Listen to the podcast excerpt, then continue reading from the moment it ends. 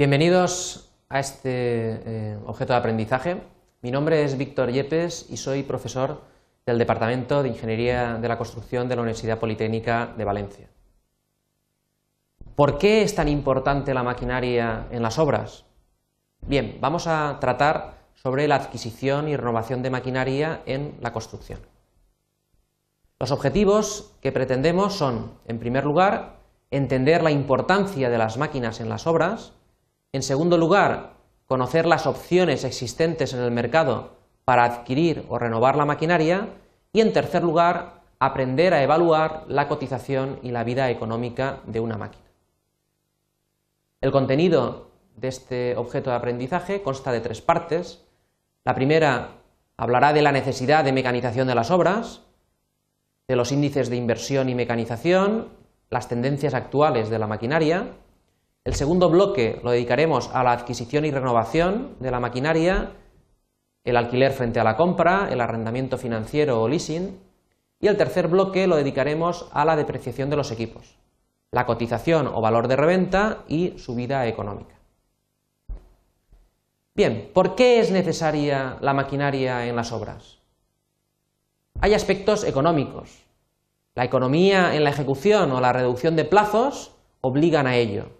Pero también hay aspectos técnicos y jurídicos como la mejora de la calidad o el cumplimiento de la legislación para determinadas obras. Y por último, y no menos importante, el aspecto humano. Mayor comodidad, mayor seguridad a la hora de ejecutarlas. Las empresas constructoras, por tanto, requieren de fuertes inversiones en maquinaria. Quizá algo menor en las obras de edificación, mayores sin duda en obras de carreteras e hidráulicas, e importantísimas en obras portuarias.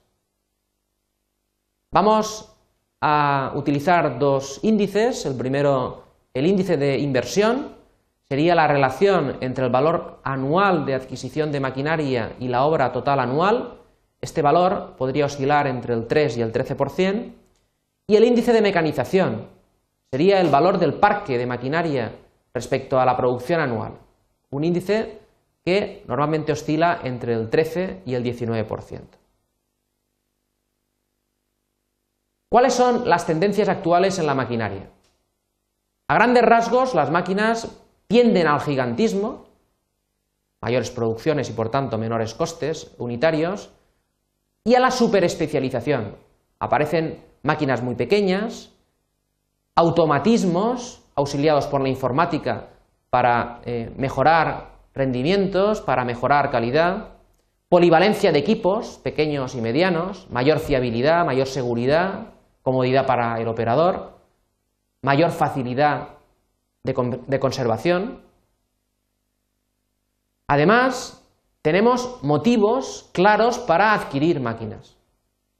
A veces necesitamos implantar en una obra un proceso novedoso que requiere de una máquina, o mejorar un proceso existente, o incrementar la capacidad de producción, o sustituir una máquina anterior. Sin embargo, hay factores que influyen en esta decisión que es muy importante para la empresa. El estado general de la economía, estamos en recesión o no, el futuro de la empresa, las necesidades inmediatas, las líneas de financiación que tenga la empresa, la cartera de obras. Pero no siempre vamos a comprar. Se puede reparar un equipo que esté muy deteriorado, se puede alquilar, se puede recurrir al arrendamiento financiero o al leasing, y si tenemos que comprar puede ser un equipo nuevo o un equipo usado.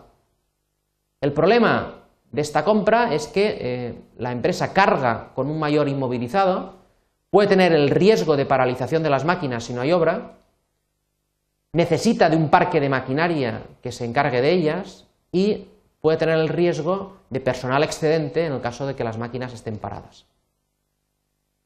A veces se aconseja el alquiler. Por ejemplo, si hay una importante oferta en el mercado de alquiler, puede ser más barato. A veces contamos con recursos financieros insuficientes para la compra, o tenemos las obras muy dispersas geográficamente, o tenemos una cartera de obra poco homogénea, o no tenemos conductores cualificados, los tipos de alquiler podrían ser con conductor o sin conductor y se podría pagar por horas de funcionamiento real, por horas de permanencia en la obra o incluso recurrir a la subcontratación. Realmente no es un alquiler porque en este caso se pagaría por unidades producidas. Bien, en este esquema que tenemos en el monitor podemos ver cuándo es mejor alquilar o comprar. Si aquí tenemos la utilización de una máquina y aquí el coste mensual, podemos ver que si el precio del alquiler es constante, hay un punto donde se cruza el coste mensual con el precio del alquiler.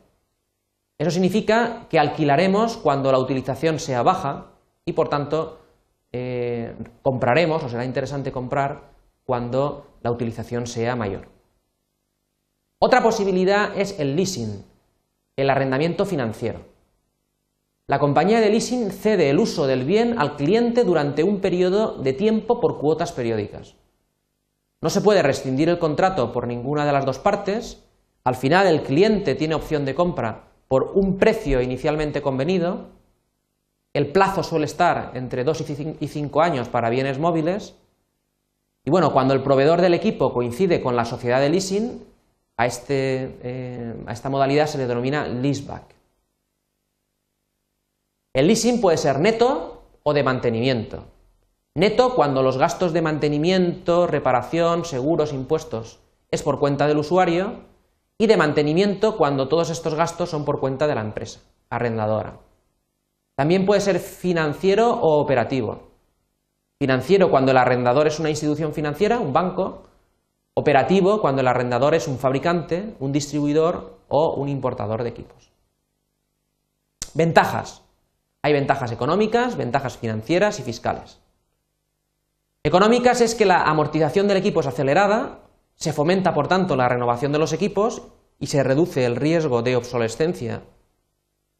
Las financieras es que no se inmovilizan líneas de crédito que necesita la empresa, hay que desembolsar cantidades iniciales menores y tenemos la financiación realmente del 100% del activo.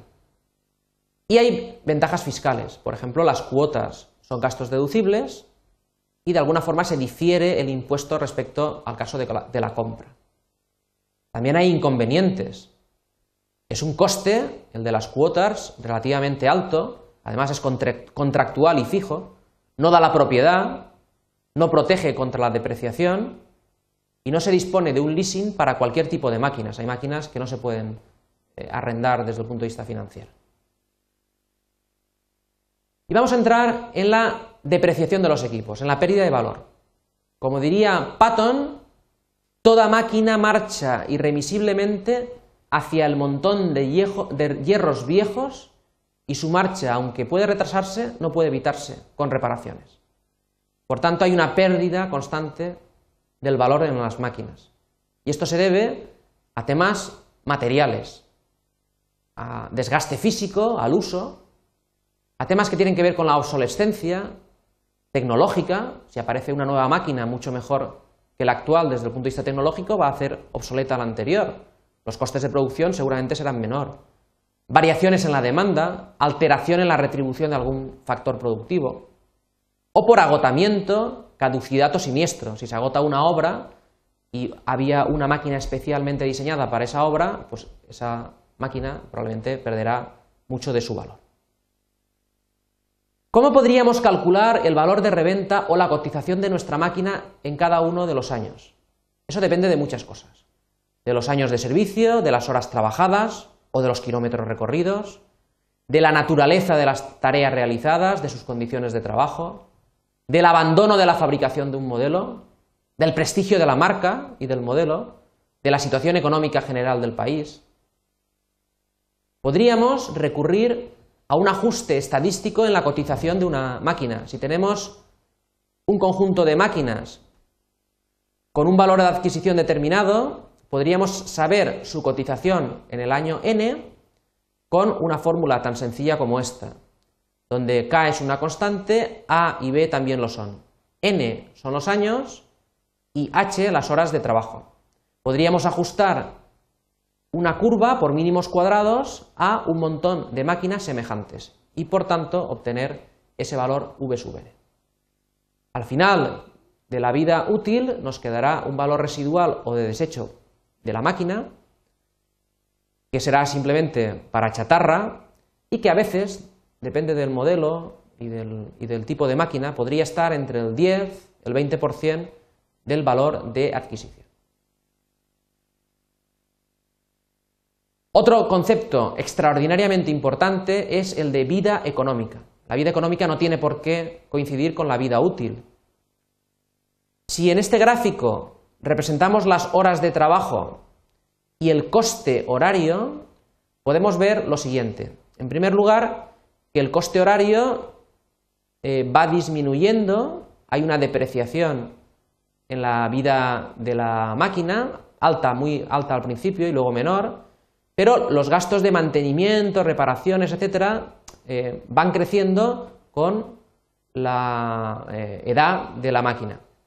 Si nosotros sumamos ambos, podemos ver un punto mínimo que sería aquel en el cual el coste horario es el más bajo en toda la vida de la máquina. En ese punto deberíamos de eh, prescindir de los servicios de la máquina porque a partir de ese momento los costes horarios acumulados a origen, como veis, van a ir creciendo. Por tanto, es necesario conocer esta vida económica porque, entre otras cosas, reduciríamos los costes de conservación, los costes de producción, las pérdidas por chatarra o retoques y las demoras y tiempos perdidos.